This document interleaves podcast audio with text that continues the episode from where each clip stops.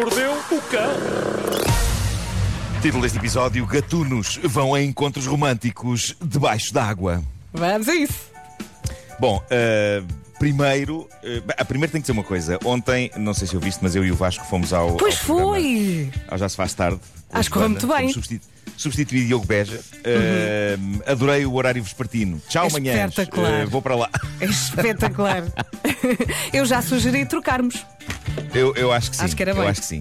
Acho, acho que era bem. Uh, de- devíamos fazer num regime alternado, uh, em que era semana sim, semana não. Isso, olha, Já, não era. boa era sugestão. interessante. Era interessante, eu acho. Uhum. Bom, ahm, e foi, foi muito divertido e, e pude explanar a minha teoria sobre bolas de Berlim, que eu acho que nunca tinha ah, falado dela aqui nas manhãs e contei à tarde, mas eu acho que faz algum sentido. Eu acho que a bola de Berlim vende-se na praia. Porque é o único bolo que sobrevive na praia.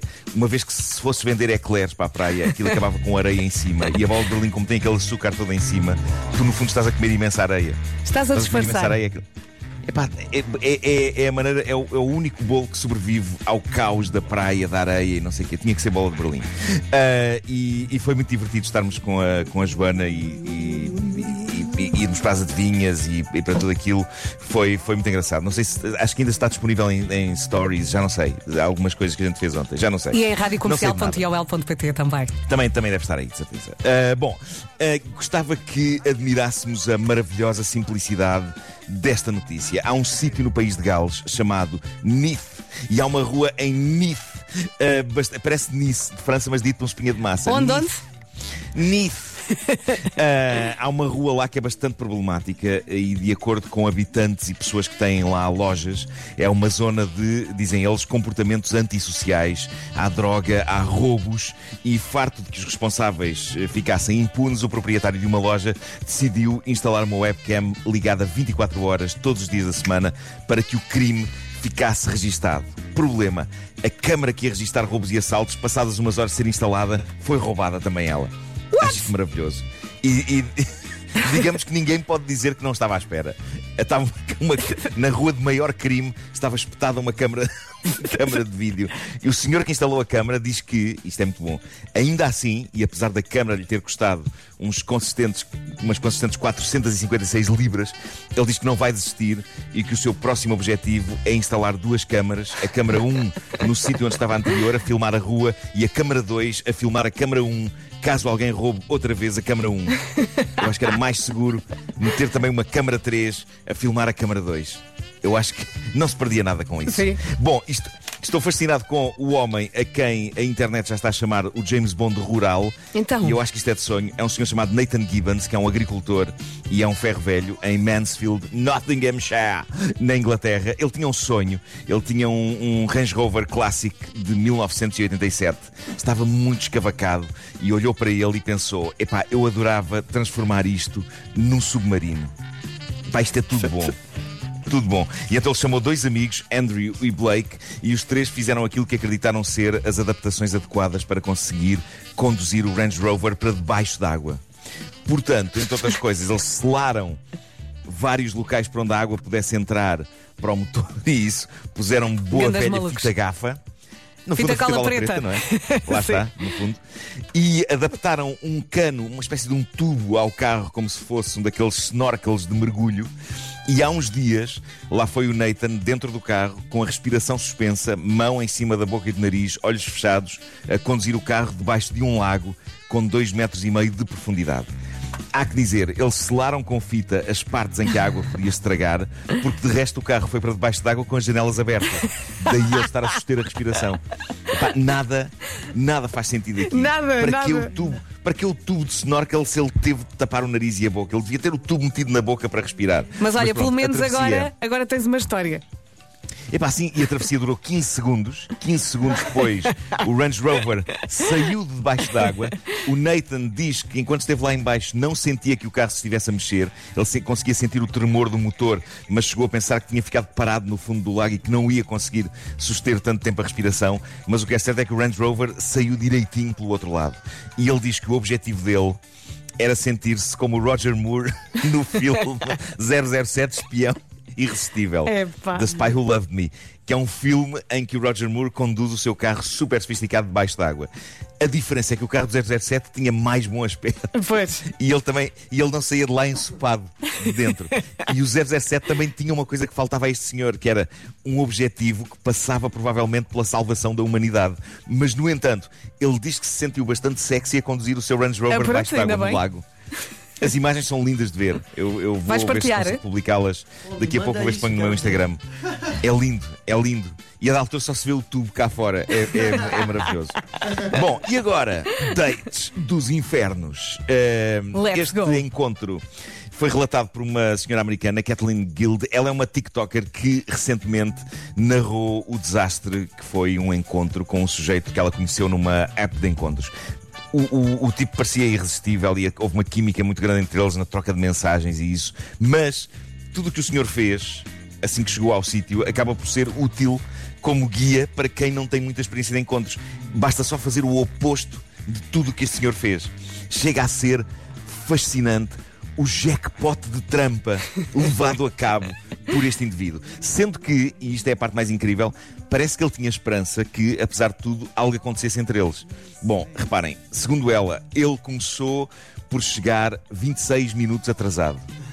Falha. Qual, qual a tolerância de chegada num primeiro encontro destes? Eu acho Cinco que pode minutos. ser 26 minutos. 26 minutos é quase meia hora. Não, Eu é destas, ou chegava a horas, ou na pior das hipóteses, 5 minutos. Mas Cinco também, minutos, chegar sim. mesmo a horas, chegar mesmo a horas também pode passar uma ideia de ansiedade, não é? Chegar assim ao minuto, ao segundo zero.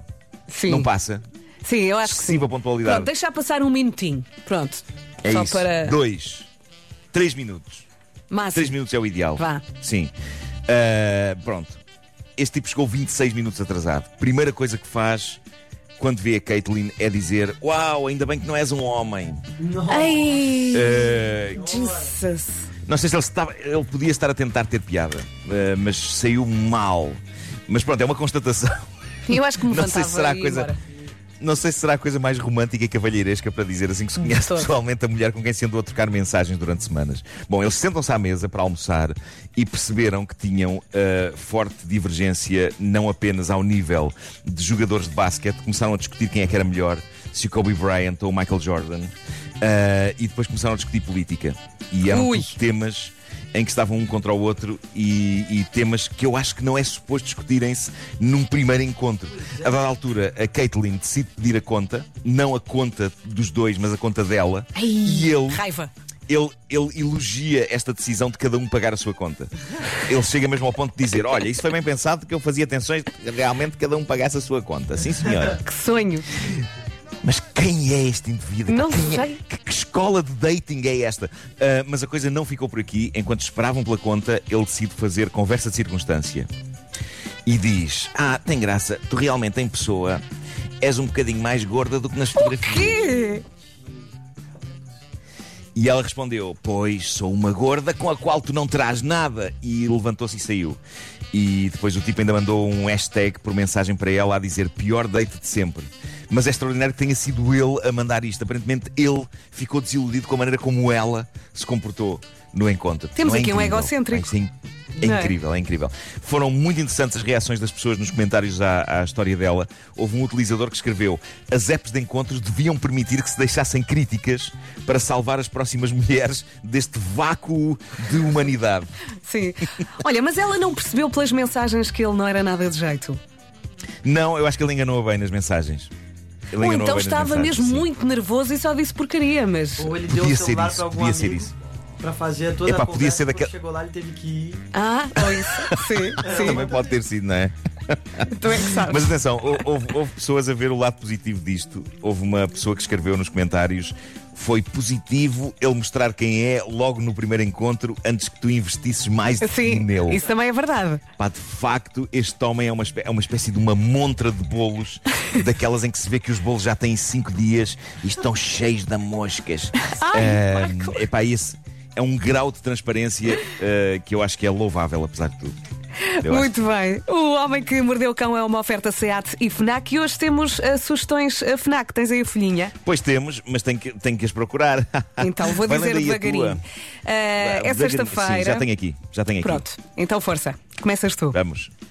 Bom, então, esta semana há novidades da Billie Eilish. O novo álbum chama-se Happier Than Ever. Chega na segunda-feira uh, às lojas Fnac. Até lá, podem encomendar em fnac.pt. Inclui os singles Therefore I Am e NDA. Está disponível em CD, cassete, vinil duplo e ainda tem uma versão exclusiva Fnac que inclui CD mais póster. Eu, eu adorei as canções que ela foi mostrando deste, deste novo uhum. disco, é incrível.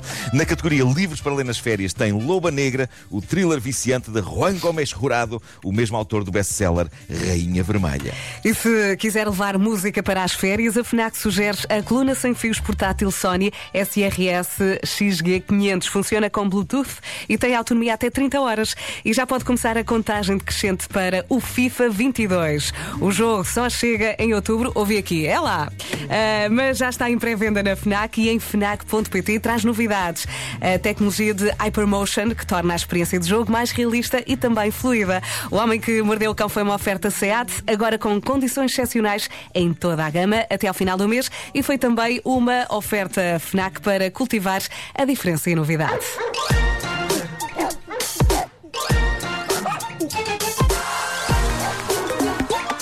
O homem que mordeu o cão.